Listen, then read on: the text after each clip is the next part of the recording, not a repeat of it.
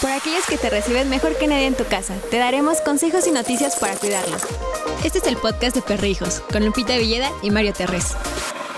Comenzamos. Hola amigos, bienvenidos al podcast de Perrijos. Yo soy Lupita. Yo soy Mario y en esta ocasión eh, es un momento especial en el podcast de Perrijos porque es la edición de cumpleaños de Lupita. Jeje. Muchas felicidades, Lupita. Muchas gracias, Mario. Oye, ¿hace cuánto tiempo formas parte del equipo de Perrijos? Eh, hace un año, más o menos. Más o menos, ¿verdad? Más o menos. Y ya- Entré en marzo. ¿Eh? ¿Eh? Y ya te has ido apoderando poco a poco de todo. Ya haces podcasts, Obvio. haces el programa de ruido blanco, escribes notas. Este, cuando tienes ganas haces transmisiones para Facebook Live. ¿Qué falta, Lupita? ¿Qué falta? ¿Que te apoderes de qué? No, pues de... Yo creo que así estoy bien. Bueno, Así estoy bien. Ando bien así. muchísimas felicidades. Si ustedes quieren felicitar a Lupita, pueden hacerlo a qué Twitter. Ah, arroba perrijos. Perfecto. No quiso dar el Ah, suyo, no, no, no. ¿Vieron? No, pues ahí está también el mío. Ok, muy sí. bien. Bueno, el día de hoy les vamos a platicar de un tema que todos los humanos hemos querido saber y hoy es el momento de misterios sin resolver de perrijos, pero sí lo vamos a resolver. Así es. Ni yo me entendí. No, yo tampoco te entendí. Hoy les vamos a revelar por qué las patas de mi perro huelen a chetos. Estamos seguros que alguna vez has intentado morder esas patitas de los perritos que de repente ahí huelen a chetito. Este olor en las patas de nuestro perrijo es totalmente normal. Y el culpable es una bacteria que se llama pseudomonas, que se va acumulando entre sus pequeñas patas junto con el sudor, el cual le sirve como medio para poder sobrevivir. Tranquilo, sabemos que cuando escuchas bacterias, pues te preocupas, que se te para el corazón, que no sé, que le está pasando algo a mi perrito. No te preocupes, son bacterias normales que viven en las patitas de tu perrito. Así es, y no pasa absolutamente nada con ellos. Entonces, bueno, lo que tienes que saber es que aunque tu perro sea el más limpio sobre la faz de la tierra, este olor a queso lo va a seguir durante toda su vida. Ahora, recuerda que a diferencia de nosotros, los perros sudan a través de las patas y del hocico. Aunque es normal que tengan ese olor de chetitos, eh, no está de más que pues sigas las siguientes recomendaciones, como por ejemplo recortar los pelitos entre los cojinetes de sus patitas. Esto ayudará a que se acumulen menos las bacterias y a reducir el olor, pero hazlo con muchísimo cuidado o pídele al encargado del salón de belleza de tu perrito que lo haga por ti. Ahora también lo pueden bañar una vez al mes o cada mes y medio y recuerda hacerlo con muchísimo cuidado para que no irriten su piel. Les recomendamos los jabones que su veterinario vale, muchachos, porque el mejor jabón que puede utilizar tu perro, así como la mejor croqueta que puede comer tu perro, es la que no le hace daño. Y es lo mismo con el jabón. Le vas a poner el jabón que no le haga daño. Por ejemplo, a los ancestros de Lola y Balam eh, los bañaba con jabonzote, que es el jabón más popular en México y es el más barato y se utiliza para lavar la ropa sucia. Tiene muchos usos el Sí, jabonzote. Incluso te puedes bañar con él. Entonces, ¿por qué no bañar a mi perro? A partir de mañana, muchachos, todos a bañarnos con. No. Junto- ¿Por qué no? No huele. No, no, no, pero ¿qué tal si le pasa algo ahí al perro? Exactamente. Primero vayan con el veterinario y después pueden eh, ver si es viable bañarlos con este jabón o co- co- con cualquiera de los 900 mil jabones que hay en el mercado. Que hay algunos, por ejemplo, muy olorosos. Y recuerda que el olor para tu perro es complicado, porque sí, para ti va a oler rico el perro, pero el olfato del animal es tan poderoso que ese olor lo va a magnificar, entonces puede llegar a ser molesto, como cuando tú vas a algún centro comercial y abusan de una esencia o cuando entras al lugar de los perfumes y es de, ya, por favor, sáquenme de aquí. Exacto. Eso le puede pasar a tu perro. Entonces, bueno, regresamos al tema de los chetos y las patas. Uno, pues lo puedes bañar recurrentemente. Y pues aunque no sea normal que le huelas todo el tiempo las patitas al perrito porque huelen a cheto, pues no está de más de hacerlo ahí de vez en cuando. No Sí. tiene nada de malo. Hay personas adictas, ¿eh? Al olor de las patas de los perros. Pero pues también hay perritos a los que no les gustan que les agarren las patitas. Ah, ese es el segundo tema. Les vamos a decir por qué eh, no les gusta. Y el primero es el recuerdo de un mal corte de uñas. Acuérdate que los perros van constantemente acumulando experiencias así como nosotros, algunas son positivas, otras son negativas, y en el caso de las negativas, si tú le generas a tu perro un recuerdo negativo, va a ser muy difícil poderlo eh, transformar en uno positivo. Entonces, si lo llevaste a un lugar donde le cortaron las uñas y por ejemplo le salió sangre, no quiere decir que los hayan lastimado, sino que los cortaron de más. Y regularmente cuando a un perro lo lastiman a la hora de cortarle las uñas es más culpa de nosotros los humanos que dejamos que crecieran tanto las mm, uñas, que se fueran como encarnando, ¿no? Que les va saliendo como pues sí, más carnita hacia adelante. Entonces, bueno, esa es la primera razón por la cual podría ser que no les guste a los perros que les agarren sus patas. También el corta uñas juega un papel fundamental.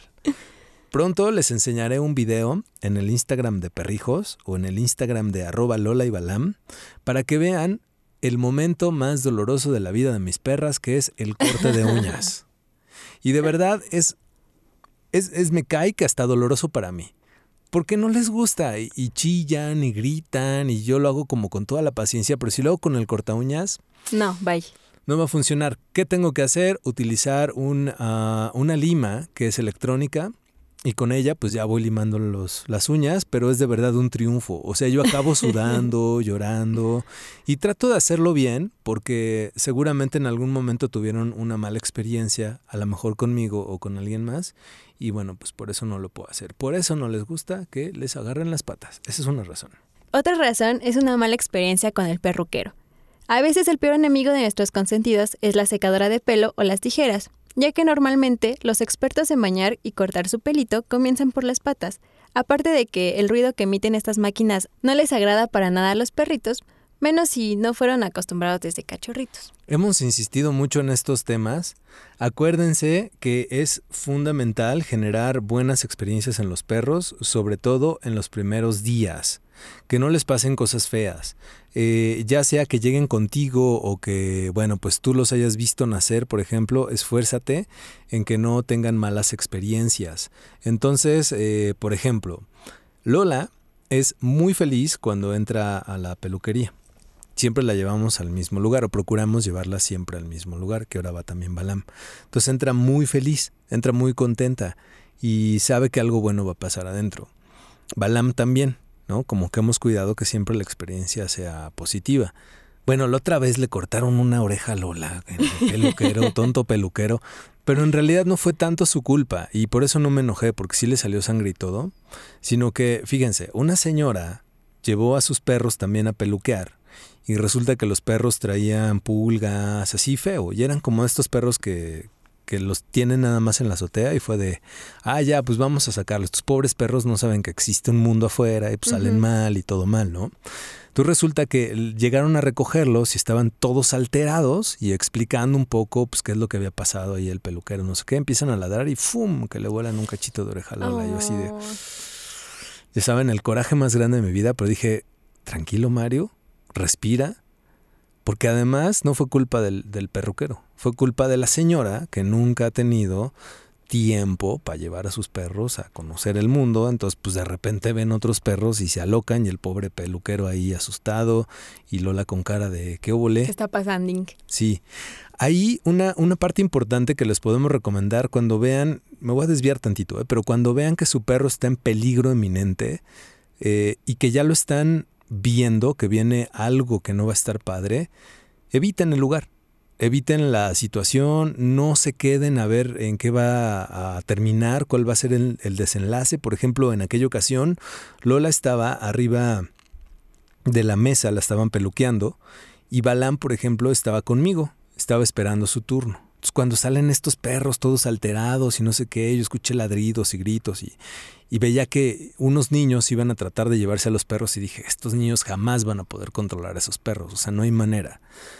Entonces metí a Balam entre mis piernas y dije, no, porque si se alocan, se van a aventar directo contra Balam, se van a aventar contra mí, van a pasar entre mis piernas y el desenlace va a ser terrible, ¿no? ¿Qué hice? Me llevé a Balam, me fui detrás del mostrador, puse toda la tierra de por medio, alejé a mi perra y dejé que sus perros salieran. Entonces, esto es importante porque pueden evitar muchísimas problemáticas. Y al respecto, si ustedes quieren saber cómo separar a dos perros que se están peleando, les recomendamos que visiten nuestro canal de YouTube porque ahí Gustavo, Gus Palomar, nos da las recomendaciones de qué es lo que tienen que hacer. No les tienen que aventar agua, no los tienen que patear, no les tienen que meter un palo es en realidad mucho más fácil de lo que creemos. Pero bueno, ahí lo podrán ver con este Gus Palomar. Seguimos entonces platicando de por qué a los perros no les gusta que les agarren las patas. El tercer punto son las cosquillas. Bueno, tal vez te suene raro, pero tiene mucho sentido, ya que en la colita, en las patas y en las orejas de los perritos están llenas de terminaciones nerviosas muy sensibles, y en su mayoría no les agarra esta sensación porque es extraña para ellos. Tal vez para nosotros suele ser como muy placentera, pero para ellos pues, no les gusta tanto. Sí, inténtalo, por ejemplo, así rascarle tantito la pata a tu perro, meterle el dedo entre las, huellitas. Y vas a ver cómo brinca luego, luego. Así de déjame, ¿no? Porque le dan cosquillas y le dan muchas cosquillas. O también las orejitas, cuando les. Bueno, ya tengo la costumbre de soplarle en las orejas y las mueven. Así como un movimiento muy extraño. Así te vamos a soplar las orejas saliendo del programa, vas a ver. No, por favor.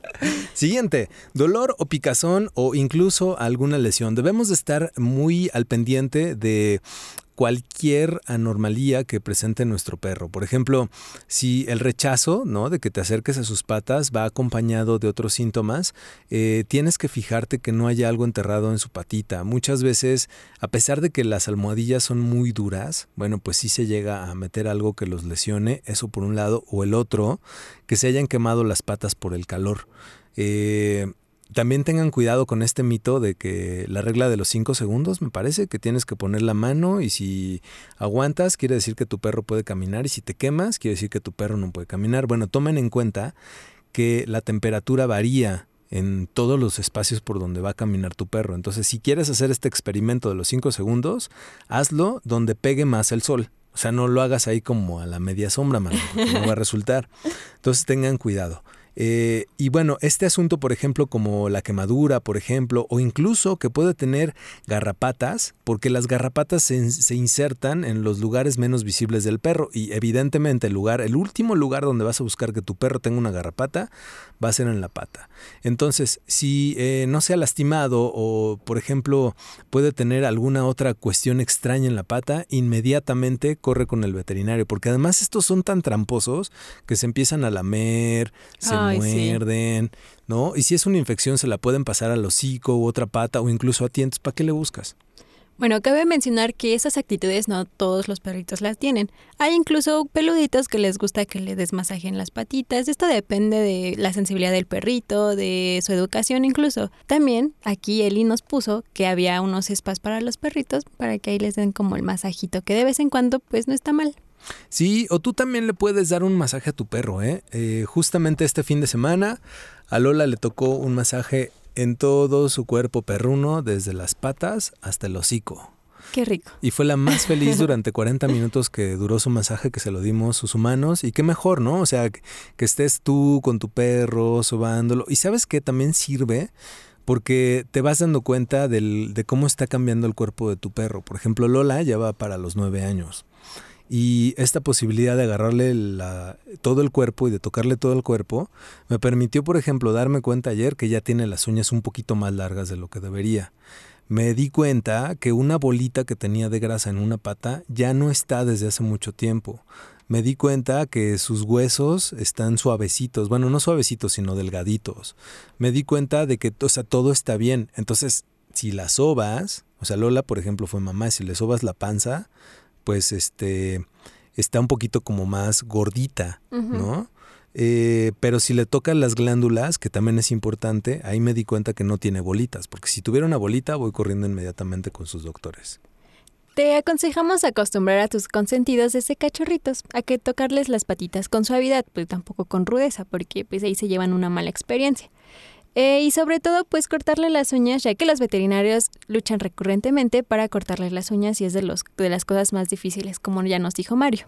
Así es, incluso le puedes decir a tu veterinario que te enseñe a hacerlo. Bueno, vamos, ya me comprometo de una vez a hacer un capítulo de nuestro canal de YouTube de cómo cortarles las uñas a los perros sin morir en el intento, porque sí es de verdad una lucha bien interesante. Y el asunto es que no se estresen. Yo digo, a pesar de todo, busco la manera de que no se estresen, les hablo bonito. Cuando ya está subiendo mucho el estrés, las dejo, después las vuelvo a agarrar, juego un ratito con ellas. Bueno, son muchas cosas. Es importantísimo que les cortes las uñas de la forma correcta, porque por ejemplo, las lesiones por una mala práctica en el corte de uñas es muy común y bueno, aunque no es tan grave, sí sienten mucho dolor. Es como cuando tú tienes una uña y eres chica y de repente se te rompe. Me acaba de pasar. Duele. Horrible. ¿no? Y lloras, lloras y lloras. Lloras, sí. Estos pobres no pueden llorar. Ahora imagínate que no te cortaste tú la uña o no te la rompiste tú a lo menso, sino que llegó otro menso y te la cortó y te sangró. No, pues sí. ¿No? Y tú estabas todo tranquilo tomando el sol, pues no se vale. También puedes eh, premiar a tu perrito para que se sienta más contento y no sufra. Y no sufra tanto. Así es. Bueno, pues ahí están algunas recomendaciones que pueden ustedes aprovechar con sus peluditos. Recuerden escribirnos al correo electrónico contacto perrijos.com.mx. Y también síganos en todas nuestras redes sociales, en Facebook, Twitter, Instagram, Snapchat. Por supuesto, suscríbanse a nuestro canal de YouTube. Escuchen nuestro programa de radio en Ruido Blanco, que es todos los sábados a las 11 de la mañana, tiempo central de México. Pueden descargar la aplicación de iHeartRadio, ahí buscan Ruido Blanco y los sábados puntualmente a las 11 de la mañana estamos con ustedes. Muchachos, hoy queremos mandar saludos muy especiales a los distintos lugares donde nos escuchan. La República Mexicana, mm. gracias. Estados Unidos, muchas gracias. Uruguay. Gracias. Eh, España. Muchísimas gracias. Y una mención muy especial para Bolivia. Muchachos, estamos con ustedes de corazón. Muchísimas gracias por escucharnos. Aquí termina nuestro capítulo de hoy. Adiós. Hasta aquí el podcast de Perrijos, con Lupita Villeda y Mario Terres. Te esperamos la próxima semana en Perrijos, la red de perrijos más grande del mundo de habla hispana.